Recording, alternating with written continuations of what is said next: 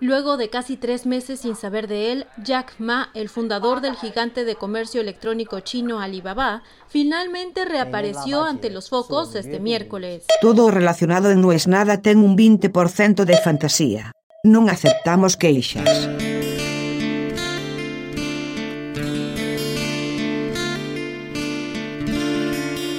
Debería sonar una alarma. O sea, no termino de saber cómo lo implemento, pero la idea ya la tengo. Paso a explicar. Vos venís con un hábito. Ese hábito es bueno, ese hábito te mejora, ese hábito te hace feliz, hasta que hay un momento invisible en que cruzás una línea de la que no hay vuelta atrás. Puede pasar con las adicciones. Yo soy tan nerd que cuando pienso en adicciones, no pienso en drogas ni alcohol, pienso en el teléfono o pienso en los videojuegos, las dos adicciones que tuve. Hay un momento que es como la copa de más del alcohólico, que es el que ya te mete ahí para siempre. Y me pasó con una cosa que yo amo, barra amaba, barra amo, barra amaba, que es AliExpress.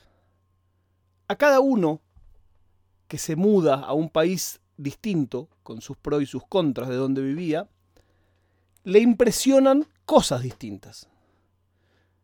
Yo creo que siempre, en mi adolescencia y de grande, soñaba que si un día vivía en Estados Unidos, lo que más iba a hacer era comprar por correo. Imagínate lo viejo que soy, que estoy hablando antes de que se pudiera comprar online, en catálogos de los 70 ya, que vos comprabas el catálogo por correo y después comprabas los productos por correo.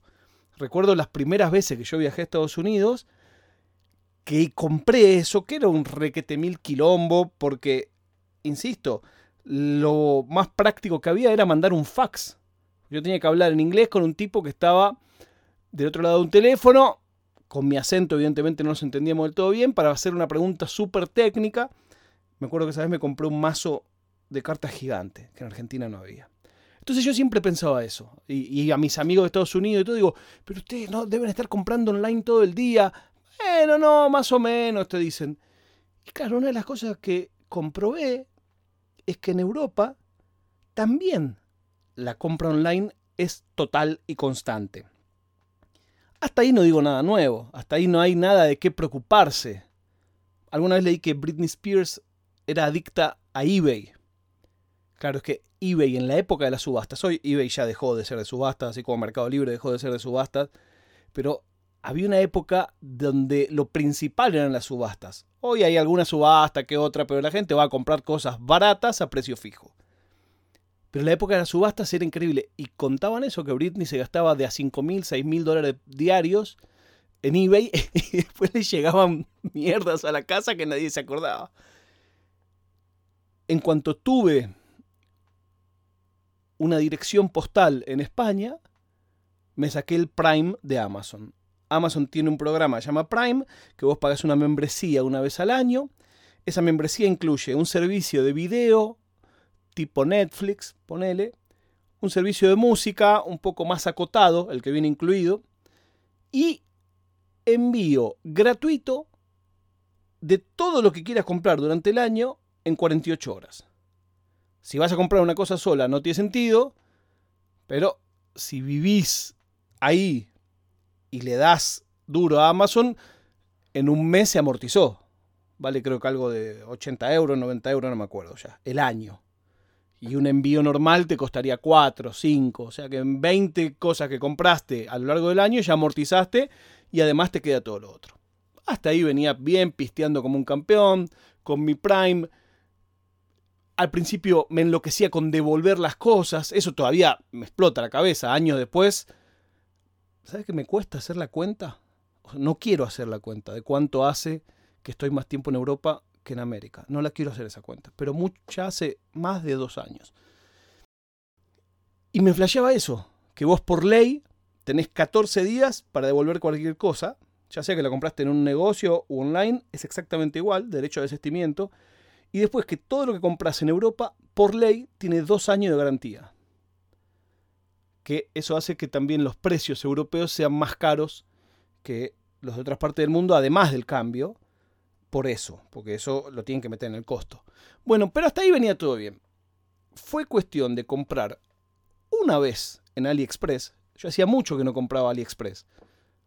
Cuando vivía en Argentina, compraba Deal Extreme al principio de todo.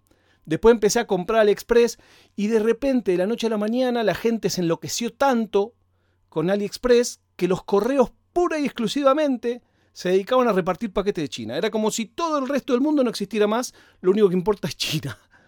Y por supuesto, terminó en que cerraron todo. Si vos me preguntas a mí, yo no creo que sea la mejor idea del mundo cerrar todo. ¡Eh! Me vas a venir a la yugular. Pero ¿cómo decís eso? Yo lo que digo es, los productos tienen que tener el impuesto que tienen. Sin ir más lejos, ahora todo lo de AliExpress para Europa cobra IVA. Antes eh, un mes atrás no cobraban y ahora te cobran el IVA, o sea, todo subió un 21%. Yo soy de la idea que vos tenés que poder comprar desde tu país online lo que quieras y te llegue a la puerta de tu casa, poniéndole el impuesto que haya que ponerle. A las cosas que vos querés proteger la industria local le pondrás más impuestos, a las cosas que no vas a fabricar ni te importa ni nada le pondrás menos impuestos. Pero creo que eso sería lo mejor y que cada uno decide con su dinero qué hace. Cuestión que lo de Amazon, bárbaro. AliExpress, pedí una cosa chiquita, llegó. Pedí una cosa un poquito más grande, llegó. Pedí una cosa un poquitito más grande, llegó. Y así me empecé a cebar. Y siento que me cagó cualquier experiencia de compra. A nivel de, estoy caminando con mi mujer en algún lado, ah, ¿sabes qué? Necesitaríamos comprar unos bowls. No, pero eso en AliExpress es más barato. Bueno, bueno, me dice. O no sé qué, estamos mirando, ay, mira qué lindo, eso es un cuadro Sí, sí, pero eso está en AliExpress, eso es más barato. Y entonces todo lo que veo en AliExpress está más barato, yo lo sé. Entonces empezás a dudar, decís, bueno, para, ¿qué le gana? La paciencia de comprar más barato y esperar 25, 30 días de que llegue, o la ansiedad de comprar ya en época de vaca flaca y de cuidar la guita, más que nunca yo digo, pará, compro todo el Express. Después, por supuesto, te viene también el reparo moral. O decís, pará, acá hay un chabón que puso un negocio de ladrillo, que tiene una persona trabajando todo el día, y yo estoy comprando a AliExpress, que tienen a chicos de 10 años envolviendo los paquetes. Y bueno, es un tema, ¿no? Que se presenta ese. El dilema moral. Yo tengo un amigo en Canadá que me contaba que él cuando compraba de Amazon se tenía que mandar al trabajo, porque a la mujer le parecía que moral y éticamente estaba mal comprar en Amazon. Y el pibe decía, pero hay cosas que yo solo las consigo en Amazon, pero la mujer le decía, yo no quiero darle un centavo a besos. Claro, ese tipo de cosas también las pensás un poco más cuando no estás viendo si te cuesta 50 más o 50 menos, o, o, te da igual si te cuesta más 50 más o 50 menos si te compras a alguien en quien realmente crees. Bueno, di toda esa vuelta. Y un día me di cuenta que todavía hay tiendas de magia en Madrid. Y a partir de ahí voy a una en que me tratan muy bien. Compro mis cartas ahí, compro mis tapetes ahí. Y me acuerdo por un ratito, cuando yo tenía 15, 16 años, me tomaba el 37, bajaba en Avenida de Mayo, iba a Buenos Aires Mágico y esperaba toda la semana esas tres horas.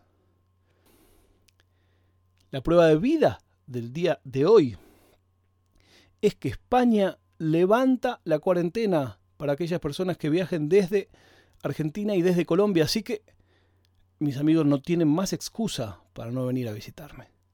Nos encontramos mañana cuando les diga, no es nada.